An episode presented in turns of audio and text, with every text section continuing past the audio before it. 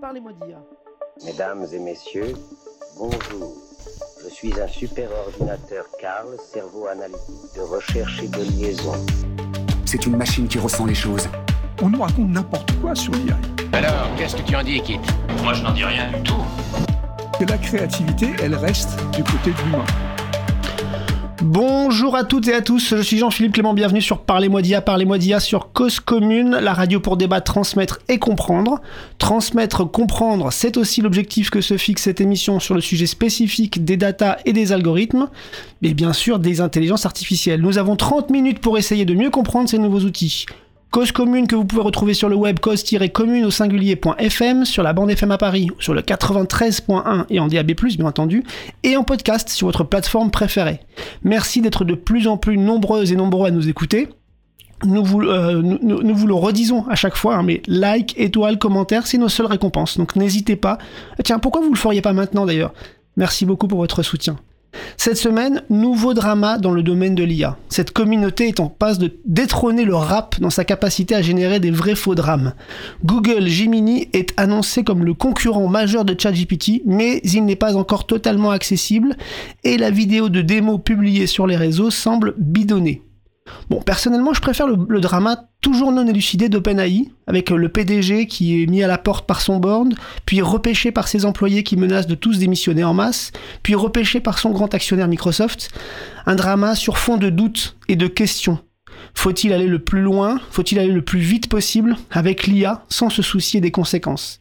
Comment produire et utiliser une IA responsable et régulée, sans couper, les, les ailes de l'innovation?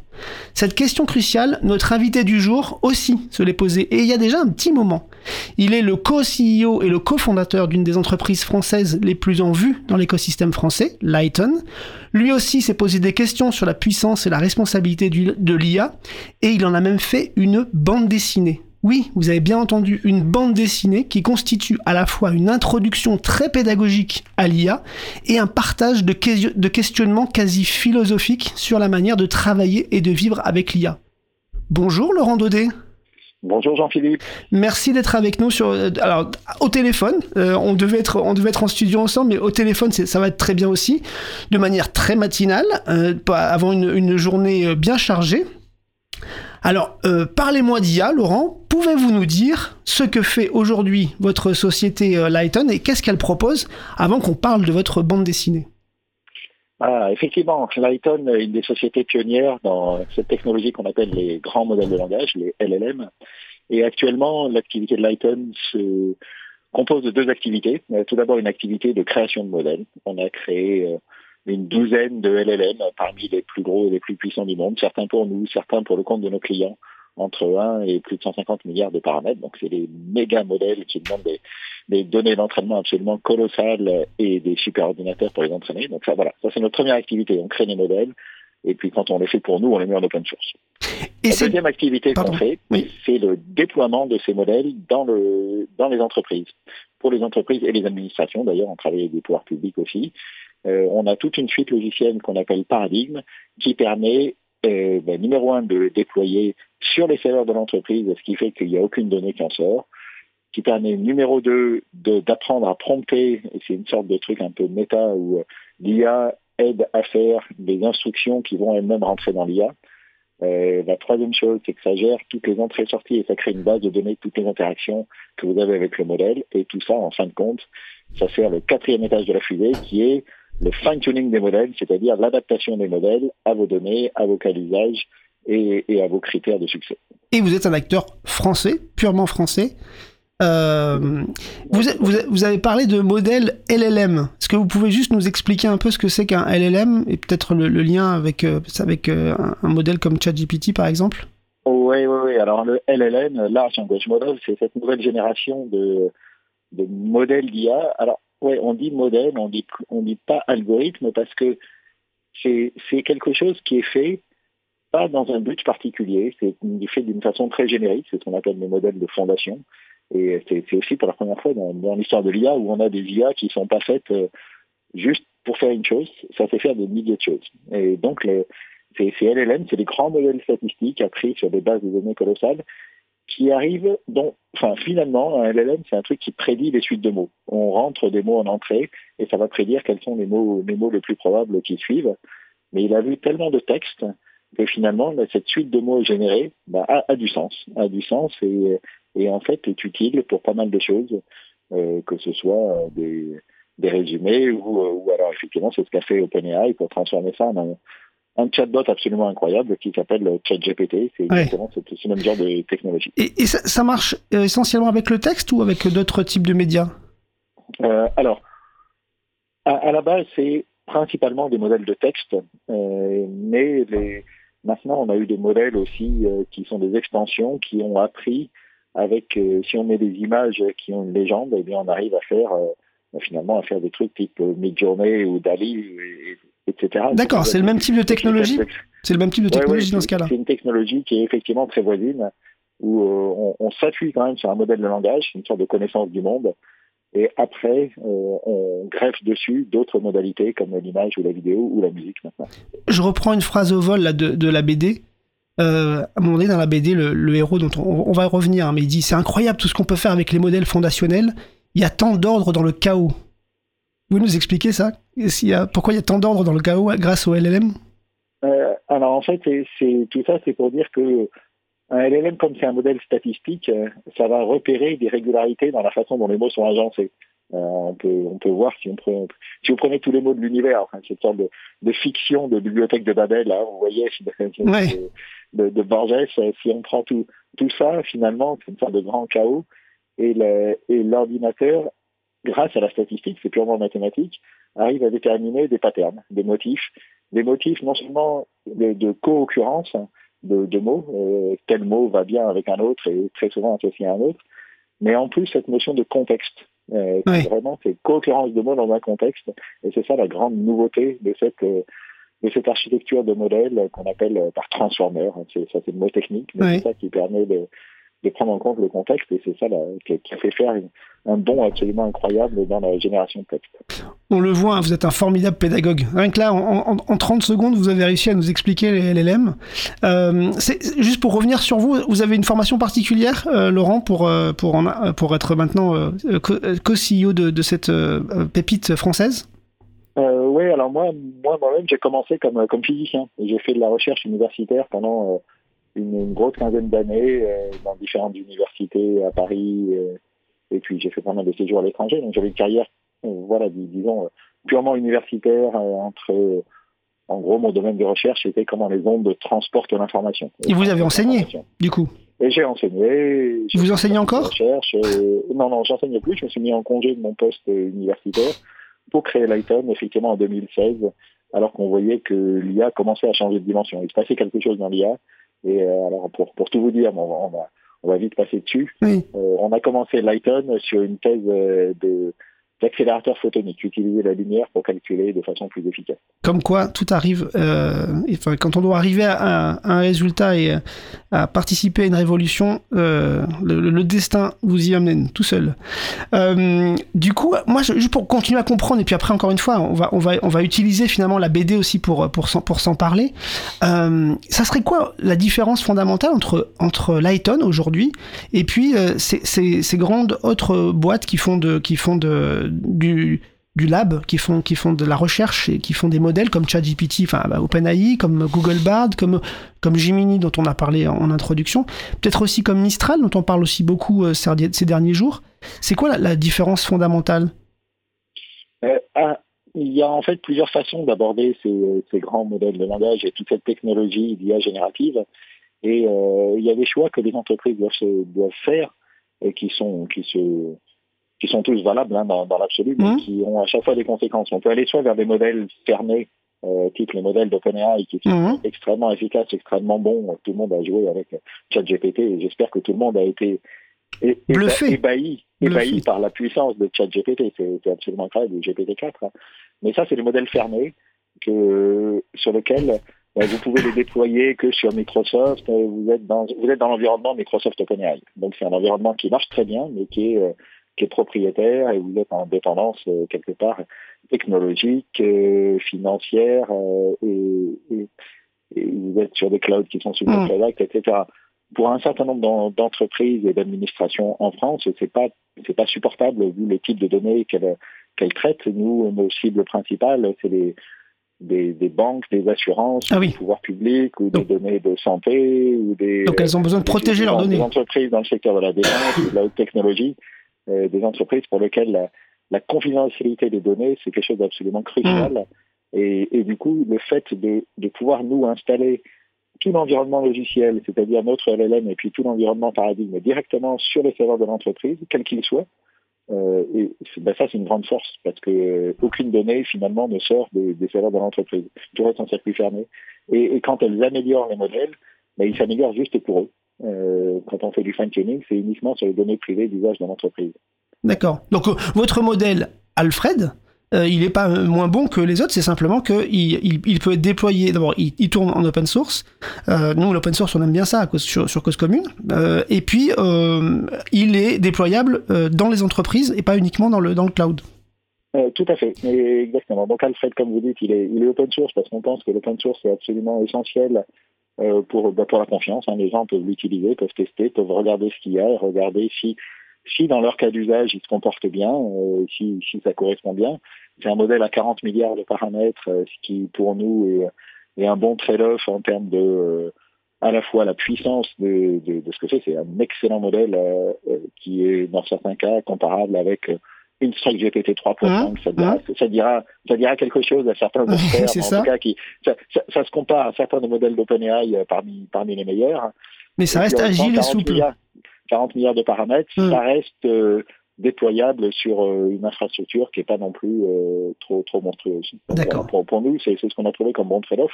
Mais, mais, après, il y a beaucoup de modèles. Et il y a aussi des modèles plus petits. Par exemple, vous mentionnez Mistral. Mistral fait des modèles à 7 milliards de paramètres qui peuvent, dans certains cas, tout à fait faire l'affaire. Oui. Euh, écoutez, déjà c'est une bonne introduction à Lighton et puis pour comprendre d'où vous parlez, on va on va passer à la BD. Je vous propose juste de faire une petite pause musicale et puis juste après la, la, la pause, on, on, va on va reparler de, de votre de, de, la BD et de tout ce que ça apporte euh, sur le sujet. Je vous propose de faire une pause musicale. Le Garlaban, notre nouveau programmateur musical, nous a trouvé un son bien tranquille. Euh, pour rappel, il faut essayer à chaque fois de repérer dans le morceau en fait qu'est-ce qui fait penser à, à l'IA. Donc euh, on va écouter Use and Dispose, hmm, ça, peut être pas mal ça, Francisco Sola, et c'est sur, sur l'EP du, même nom. On se retrouve juste après.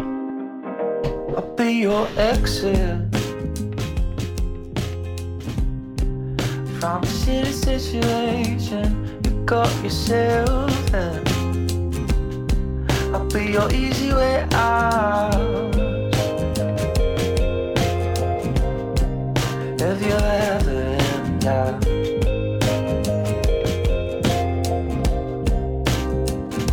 I'll be your answer. First, you gotta tell me what is the question? Love? Is it lost? Or is it all of the above?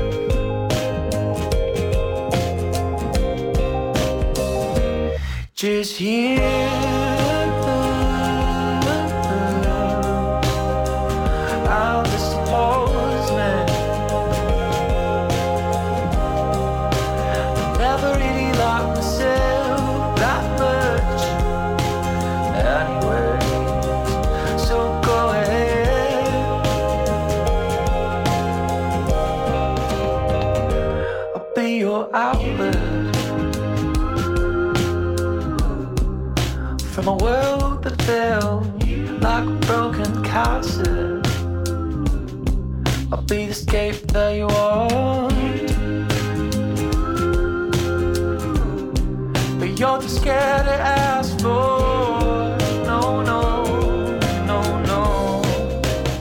Merci Francisco Sola, merci euh, Garlaban. Vous êtes toujours sur Cause Commune en FM 93.1 à Paris, toujours Parlez-moi d'IA, toujours l'épisode consacré à la bande dessinée pour comprendre l'IA avec euh, Laurent Daudet, le, le co-CEO et le cofondateur de Lighton, fleuron français de l'IA, et auteur avec euh, le dessinateur euh, Applepen de cette bande dessinée qui s'appelle Dream Machine.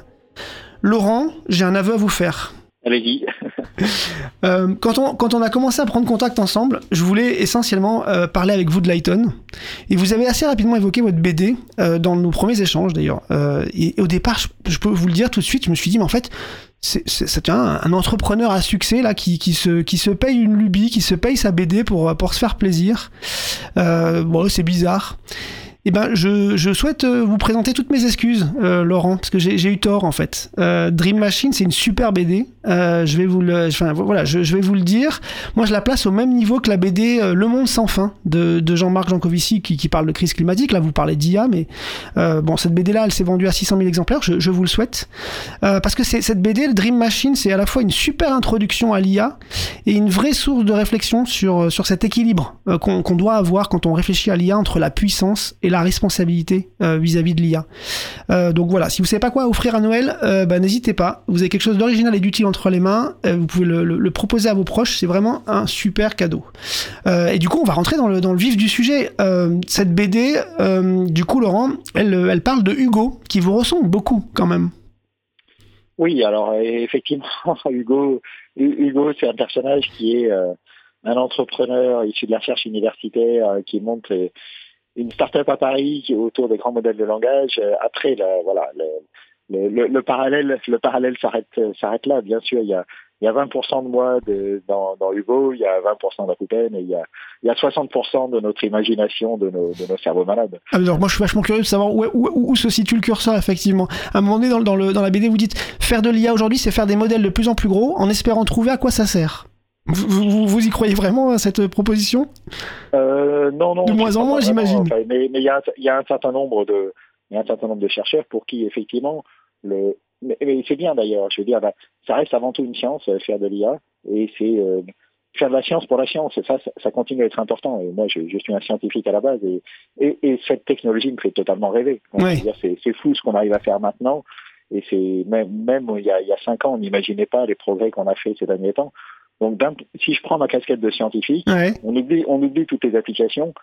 Ce truc-là, c'est absolument dingue. Vous vous rendez compte, des- par exemple, des IA qui savent faire des choses sur lesquelles elles n'ont pas été explicitement entraînées. Ouais. Euh, ça- ça- Dans la BD d'ailleurs, vous dites à un moment donné, euh, et ça, ça m'a beaucoup marqué, euh, l'IA est en train de révolutionner la science parce qu'avec l'analyse des données massives, euh, qui, qui est issue en fait des expériences, la, la science, quand elle fait des expériences, elle produit beaucoup de données. Mais il faut encore avoir les moyens d'analyser ces données pour en tirer quelque chose, pour en tirer un enseignement. Et, la, proposition que vous faites dans la, BD, c'est qu'à un moment donné, c'est que cette IA justement vient apporter des, choses complètes, des briques complètement nouvelles dans, l'analyse de ces données produites par les, par les expériences. Est-ce que vous pouvez nous en dire plus? Comment, comment vous expliquez cette, euh, cette proposition? Ah oui, oui, c'est clair. Vous allez dans n'importe quelle conférence scientifique aujourd'hui, que ce soit, euh, mais dans tous les domaines, que vous alliez en, biologie, en sciences des matériaux, en astrophysique, tout, tout ça, ça et, effectivement, il y a, beaucoup de données, et quelque part, cette IA, euh, ben, comme je vous disais tout à, l'heure, elle va aller, euh, comme avec les mots, où il y a plein de combinaisons possibles, là, elle va aller chercher les combinaisons les plus probables, et en, croisant avec les, vraies expériences, les données d'expérience, finalement, on arrive à obtenir des, lois qu'on peut tester et qu'on peut, euh, on, peut avancer beaucoup plus vite, en fait. hein. Ouais. On découvre des choses beaucoup plus rapidement. On l'a vu là sur des, sur des constructions de protéines. J'ai cru, voir passer des choses comme ça. Alors moi, j'y connais rien du tout hein, sur ces trucs-là, mais c'est vrai que euh, un peu vulgarisé, on, on arrive à comprendre que derrière, ça vient euh, libérer les, les, les connaissances, quoi, tout simplement. Ah ouais, ouais, ouais, sur la, la construction de protéines, ça c'est génial. C'est l'idée d'AlphaFold euh, qui, qui dit que bah, effectivement une, pro- une protéine c'est une suite d'acides aminés, euh, un peu comme un texte. hein, il y a une vingtaine de, de lettres possibles. Et en fait, ce qui détermine la fonction d'une protéine, c'est sa forme en 3D, comment elle se replie sur elle-même. Ouais. Et on arrive avec l'IA à prédire la, euh, la façon dont les protéines vont se, vont se plier en fonction du, de la suite d'acides aminés. Ce qui veut dire, quelque part, sa fonction. Euh, en, Ouais. en, en lisant le, en lisant la protéine, on arrive à savoir à quoi elle sert. Euh, Pour, pour caricaturer, Ouais, ouais. c'est forcément plus compliqué que ça. Mais ça, c'est absolument nouveau. C'est- fou les progrès que ça a fait, notamment en termes de, en termes d'applications pharmaceutiques, par exemple. Et la même chose sur les alliages de matière. J'ai vu ça aussi. C'est-à-dire que Ouais, ouais, les, les, les nouveaux matériaux aussi, exactement. Il y a plein de découvertes possibles qui sont faites en ce moment et ça, ça accélère de façon incroyable euh, tout, tout ce type de, tout ce type de sciences basées sur euh, de la combinatoire, basées sur euh, beaucoup de, beaucoup, beaucoup, beaucoup de données.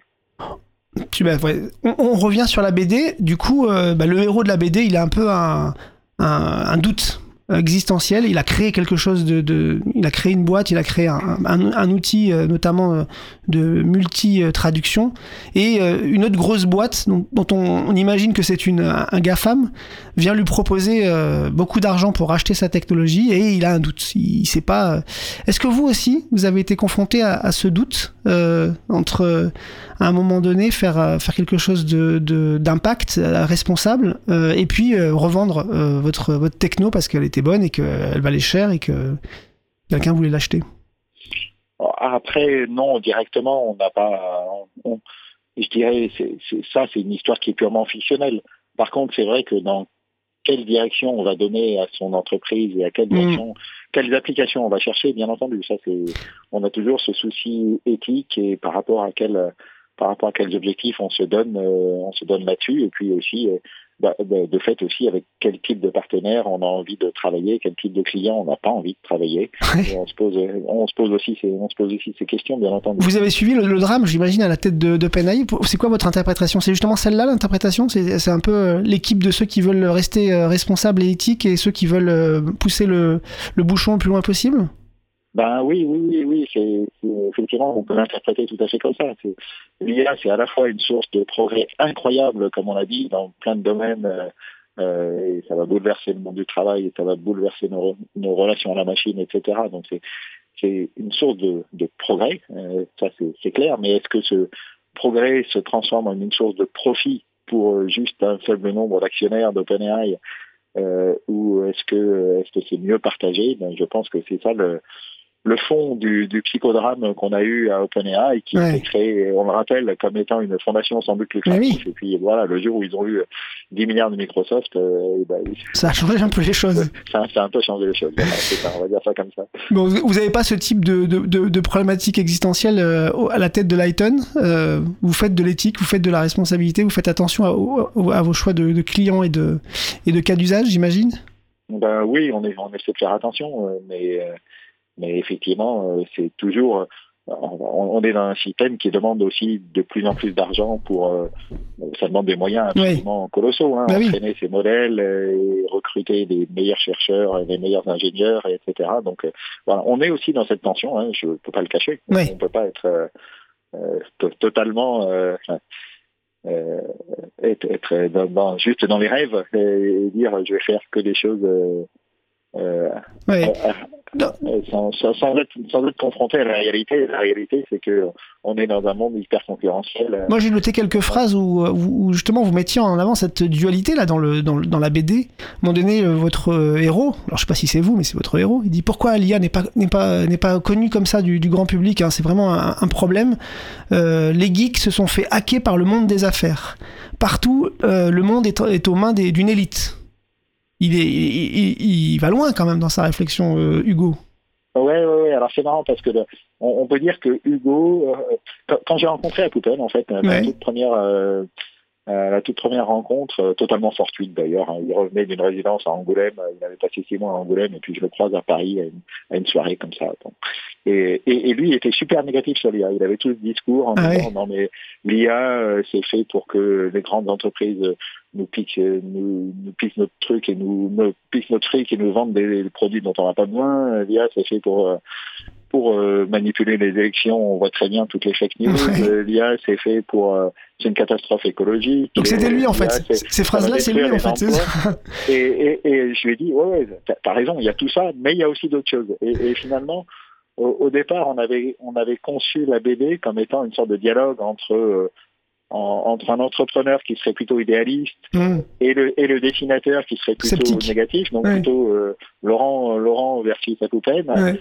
Et puis en fait, on s'est dit que ça serait plus intéressant de prendre ces deux aspects et puis d'en faire des conflits internes de, de Hugo, du personnage, personnage principal. Ouais, je vous confirme. Euh, ouais, ouais. Donc lui-même, euh, Hugo lui-même se pose plein de questions et ça, ça reprend un peu toutes les questions que à la fois Apoupen et moi-même nous posons, mais euh, voilà, il y a, y, beaucoup d'Apoupen dans, dans Hugo aussi. Ouais. Dans cette BD, vous, vous réussissez quand même l'exploit d'arriver à nous, à nous apprendre à prompter quand même. À mon donné, il y, a plusieurs pages où euh, vous expliquez à votre lecteur ben, comment il faut pour euh, bien prompter euh, sur un LLM. Euh, ça serait quoi là vos, conseils clés pour apprendre à, bien prompter aux auditeurs de Parlez-moi d'IA? Et ben effectivement, prompter, c'est en fait cette IA, c'est faussement facile à utiliser. C'est-à-dire, on se rend compte que oui, on a un chatbot et on rentre des trucs et très très rapidement, on a des premiers résultats. Et c'est clair qu'on lui demande, euh, fais-moi, euh, fais-moi un poème autour de Parlez-moi d'IA et puis hop, il fait un poème autour Mm. de Parlez-moi d'IA. Et Ça, ça, il saura le faire. Mais c'est drôle, mais c'est drôle, mais ça sert à rien, à part nous faire rigoler. Par contre, quand on veut le, bah, ce qui est bien, hein, il faut, faut, faut rigoler dans la vie. Mais, mais, mais quand on veut le faire pour des applications plus professionnelles, dans ce cas-là, c'est bien beaucoup plus compliqué. Et c'est comme tout, euh, comme tout, tout outil, tout instrument, bah ça s'apprend. Euh, il faut passer du temps, il faut, faut apprendre les règles, il faut lui, lui parler d'une certaine façon, il faut lui poser les questions d'une certaine façon, euh, de façon à ce que les résultats soient les plus pertinents possibles. Et c'est ça qu'on appelle, c'est ça qu'on appelle prompter. C'est-à-dire, il y a, il y a plein de, quand on, je vais donner un exemple. Quand Oui. on dit, euh, fais, fais-moi un résumé, Oui, mais fais, fais, fais un résumé, ça veut dire plein de choses. c'est trop simple comme prompt ça. hein. c'est beaucoup trop vague, exactement. Donc, il faut lui Faut lui du contexte. euh, voilà ce texte, euh, euh, et écris-le-moi en, en trois lignes de façon à ce que je puisse euh, travailler, travailler. Enfin, vous voyez, vous voyez ce que ce que je veux dire. Quoi. Il faut expliciter ce qui est parfois du, de l'ordre du sous-entendu, ce qui est clair Ouais. pour nous, mais ce qui n'est pas forcément clair pour la machine. Bon, tout ça, vous l'expliquez très bien dans cette BD. Encore une fois, euh, voilà, c'est une très bonne intro, en plus d'être un, un- un bon scénario. Euh, d'a- D'ailleurs, à un moment donné, Hugo est confronté à ses étudiants, et il y en a un des étudiants qui, qui- qui, après un cours, lui dit Mais euh, finalement, monsieur, sur, quoi il faut alerter les gens vis-à-vis de l'IA Je vous repose la question, Laurent. Sur quoi il faudrait alerter aujourd'hui? À quoi il faut faire attention en particulier? Mais je pense qu'il y a des... euh, moi, je vais vous dire à quoi il ne faut pas faire attention. Oui, allez-y. je vais répondre à, à, À l'envers. C'est mon, esprit un peu, un peu roteur. Je, je pense que toutes les, les peurs de, euh, issues de la science-fiction, j'adore, la science-fiction, mais Mm. les peurs d'un, Terminator, d'une- d'une IA qui deviendrait autonome et Mm. maléfique et qui, euh, je sais pas, c'est dans le dernier Mission Impossible par exemple, je sais pas si vous l'avez vu, mais il y a une, une IA qui va se cacher et qui Ouais. devient autonome, et, autonome et maléfique. Forcément. Ça n'existe pas. On, on est très très loin, très très loin de, euh, de, De ce ça. type d'IA. Les IA actuellement ne sont euh, ni autonomes, ni capables de planification, ni n'ont pas de pensée, euh, n'ont pas de. enfin, Ouais. ah, donc tout ça, tout ça, c'est super loin. Et c'est pas de Terminator ou de ces IA euh, dont il faut avoir peur. Donc, Ça, vous, le- vous, le- vous, vous- vous le réaffirmez bien quand même dans la BD. Vous dites euh, nous devons réaligner l'IA sur nos valeurs sociales. Il Oui, faut élaborer que- une régulation et investir dans l'éducation. Voilà, ce dont, ce dont, ce dont on, on doit avoir peur, c'est le- les bouleversements du monde du travail et du, de la Ouais. société qui, qui vont être causés par cette IA. Et ça, ça c'est Il faut y réfléchir. le cas. On n'est pas dans le futur, là, on est dans le présent. Il y a des métiers entiers qui sont en train de disparaître et des métiers entiers qui sont en train de changer. Euh, je sais pas, quand on travaille dans un call center, quand on est graphiste, quand on est, euh, il y, a, il y a plein de métiers qui seront plus pareils, Qui vont être impactés, pareils. Et, et du coup, ça oblige, euh, bah, déjà, ça va mettre des gens sur le carreau, hein, ça c'est clair. Hum À, à la fois, bon, je, je pense que ça va créer aussi de la productivité d'une façon globale. Hein. Bah oui, il va falloir savoir. Il faut Mais- prompter correctement pour faire marcher ces, ces outils. Ouais, ouais, ouais, mais après, bon, c'est toujours les théories euh, schumpeteriennes, hein, Oui. euh, cré- création destructive, mais Oui. il y, a des gens qui disent qu'on est dans- déjà dans un truc un peu post-schumpeterien, vous voyez, ça va, ça va beaucoup plus vite à détruire qu'à qu'à créer par derrière. C'est pas comme les révolutions industrielles qui sont, euh, qui ont mis 50 ans à se déployer, là, c'est en quelques années. Euh, des, des choses qu'on n'avait pas vu venir. Les- scénaristes, regardez quand même. les scénaristes hollywoodiens. cinq ans, ouais. Est-ce qu'il y a cinq ans, si vous m'aviez Ah, demandé euh, si les scénaristes d'Hollywood allaient se mettre en grève, Ouais. je pensais qu'ils étaient menacés par l'IA, mais j'aurais dit, mais vous êtes totalement fous. Ouais. Euh, euh, vous voyez, donc ça, ça se fait sur des constantes de temps qui sont euh, absolument rapprochées, et c'est ça qui est, à mon avis, le plus, le, le plus remarquable, en fait, ce côté, ce côté vertigineux de l'accélération. Bon ben merci beaucoup euh, Laurent parce que pour le coup pour, tout ce partage de réflexion que vous qu'on retrouve aussi dans, dans, dans votre BD c'est déjà l'heure de conclure. Vous voyez comme c'est rapide cette émission. Euh, donc je vais le redire. Dream Machine c'est une super BD elle permet à la fois de rentrer progressivement dans la compréhension des éléments techniques qui composent ces nouvelles technologies et de se poser les bonnes questions en suivant un personnage super Hugo là qui a, qui a ses doutes qui a ses hésitations qui, a ses, qui, qui est humain tout simplement. Donc euh, ben, merci beaucoup pour ce partage euh, Laurent. Euh, Merci Jean-Philippe. Et puis bah là entre nous, n'oubliez pas de liker cet épisode euh, parce que ça manipule l'algorithme et puis c'est cool de manipuler un algorithme. Restez sur 93.1 FM sur Cause Commune. Je vous laisse entre de bonnes mains les émissions de Cause Commune. À bientôt. À bientôt.